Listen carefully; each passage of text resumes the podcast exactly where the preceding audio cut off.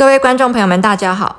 今天王丽慧医师要来跟各位介绍螯合疗法的新进展。在二零一八年八月，王丽慧医师新知报报首播的时候，我们就跟各位介绍过螯合疗法。在二零一九年四月，我们又跟各位介绍螯合疗法在血管上面的使用，它被称之为是血管的清道夫，可以呢很像通乐一样去通你的血管。那今天呢，主要是要跟各位介绍螯合疗法的新进展。我们先来把螯合疗法呢做一个回顾。一九三零年代，德国就已经开始使用螯合疗法 （chelation therapy），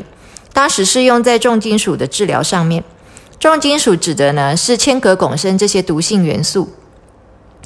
这些元素它可以是呈现有机形态，或者是无机形态 （organic） 或者是 anorganic。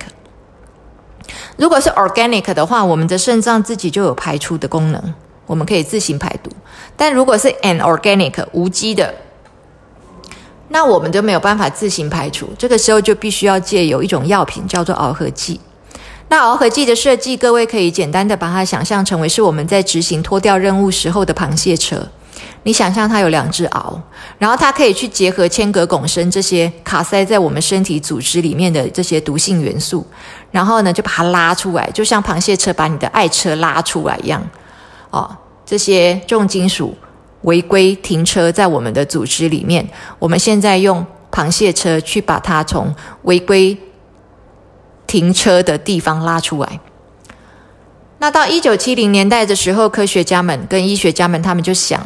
那么这个血管上面的钙化斑啊、沉积物啊、血管阻塞啊、动脉硬化，啊，都是这些钙离子的原因。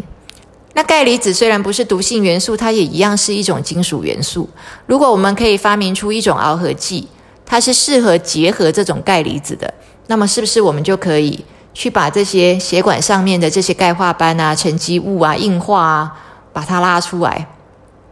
但是呢，一九七零年代到二零零五年代啊，这些个年间呐，外科当道，刚好就是冠状动脉绕道手术最夯的时候，气球扩张术啊这一类的。哦，那么后来又陆陆续续发明了用支架嘛，就是哪里卡塞，我们就用支架把它撑开。那这些夯了很多年之后呢，科学家跟医学家们发现到一个点，一个是呢冠状动脉绕道手术的风险太大了，有时候呢患者直接死在手术台上；二则是呢你处理了这一段的卡塞，你全身还有其他好多地方的卡塞是没有办法处理到的。所以才会听过有人装支架，装了一支之后装两支，装了两支后来装了十几支，因为它不断不断不断的复发，所以这个不是一个根本解决之道。于是，在二零零三年的时候，这个美国常春藤名校啊，哥伦比亚大学心脏学系，他们就想到了这个古老的疗法——螯合疗法。他们想，如果我们可以用螯合疗法有效的话呢，第一个，它静脉注射，不用侵入性，不用开刀，也没有风险。而且它可以处理到全身所有的动脉，他们就决定把这个古老的方法拿来做完整的临床实验。那他呢做了一千七百零八位，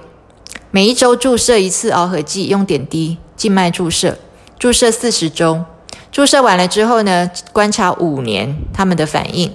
然后呢，我们来看一下这个是美国官方的资料，这个是政府的资料。我们可以看到呢，这个螯合疗法的这个大型实验呢，被简称为是 TACT，因为它的英文名称是叫 Trial to Assess Chelation Therapy，所以 TACT 这个是从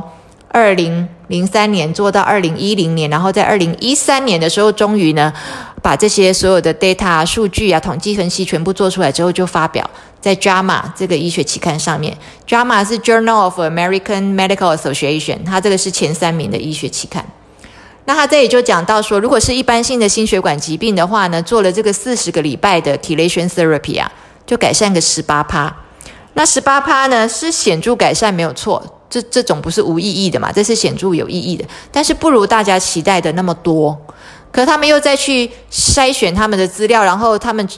分析了之后发现呢，如果是对于有糖尿病的这一组，糖尿病的患者，他们兼有心血管疾病的这一组，它的改善非常大。它呢可以减少心血管的风险四十趴，可以减少心脏病、中风、心肌梗塞的风险四十趴，可以减少死亡的风险四十三趴。然后呢，最重要的是它可以降低心肌梗塞复发的风险到一半。就是五十二趴。那我们刚刚讲了，处理了一段的冠状动脉绕道。另外的地方可能会再次复发，所以复发是一个很可怕的事情。所以为什么装支架装了三支、装了五支、装了六支，可以装到十几支？因为呢，它一再一再的复发。那现在如果这个疗法可以真的去改善、减少这个复发率的话呢，那是不是很令人期待呢？所以美国国家卫卫生研究院的这个心脏主任啊，他就说啊，给我们看到一线曙光。当年的这个媒体的这个报道上面都有提到，还有在这个国家卫生研究院的网站上面也也开始就是非常期待说，这个螯合疗法可能可以帮助我们呢减少这个猝死症啊，好，就是这个心心脏血管的事件的发生啊。所以呢，哥伦比亚大学做事非常的严谨。他们在观察当中跟分析当中发现了对于糖尿病这组患者的帮助如此之大，他们决定再次的深入研究，所以他们就进行了第二次的 TACT，这次被称之为 TACT Two，这个也是跟国家卫生研究院赞助的哦，就是得到国国家的认可，这个都是美国政府的资料。这次检视的重点呢，就是这一群有糖尿病的人，他们如果曾经心肌梗塞，是不是做这个？螯合疗法可以使他们的复发率大幅的减低呢？哦，这个非常的有价值。那并且呢，他们也要去看一下呢，死亡率啊、心肌梗塞啊、中风啊、冠状动脉啊、心绞痛这些的复发呢，是不是都往后延迟了？就是说，它是不是让它不复发？那它如果有复发的话，是不是也是延后很多才复发？意思就是这样。好，所以这个呢，这次选了一千个人来做，全部都是有糖尿病的人。并且都是超过五十岁的，五十岁跟五十岁以上哦。那这次预计是做二零一六年到二零二三年，又是整整做七年。那今年已经二零二二年了，快要做完了哦。不过呢，在做螯合治疗的时候呢，你一定要记得给他补充维他命跟矿物质。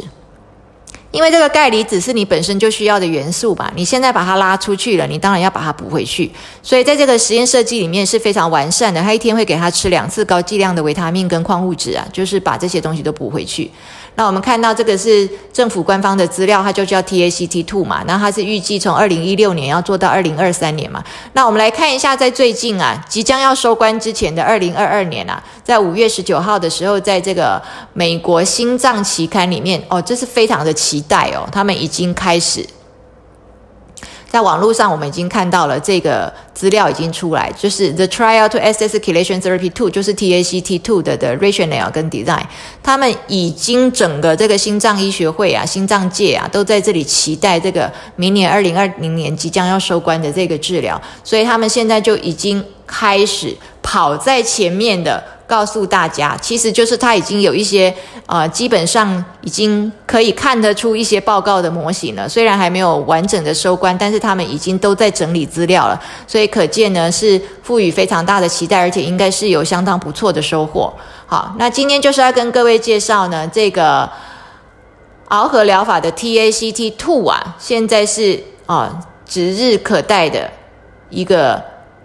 临床研究，如果这次再次的证实呢，它确实可以延迟这个复发的发生，可以降低这个复发的发生，包括这个死亡率、中风、心肌梗塞这一些的话呢，那么这个古老的疗法，它就是一个非常安全，而且没有侵入性，而且可以全身整体治疗的一个好方法。好，今天跟各位介绍道理，让我们拭目以待。等到呢，他将来这个结果出来的时候，我们一定会再跟位跟各位报道这个结果。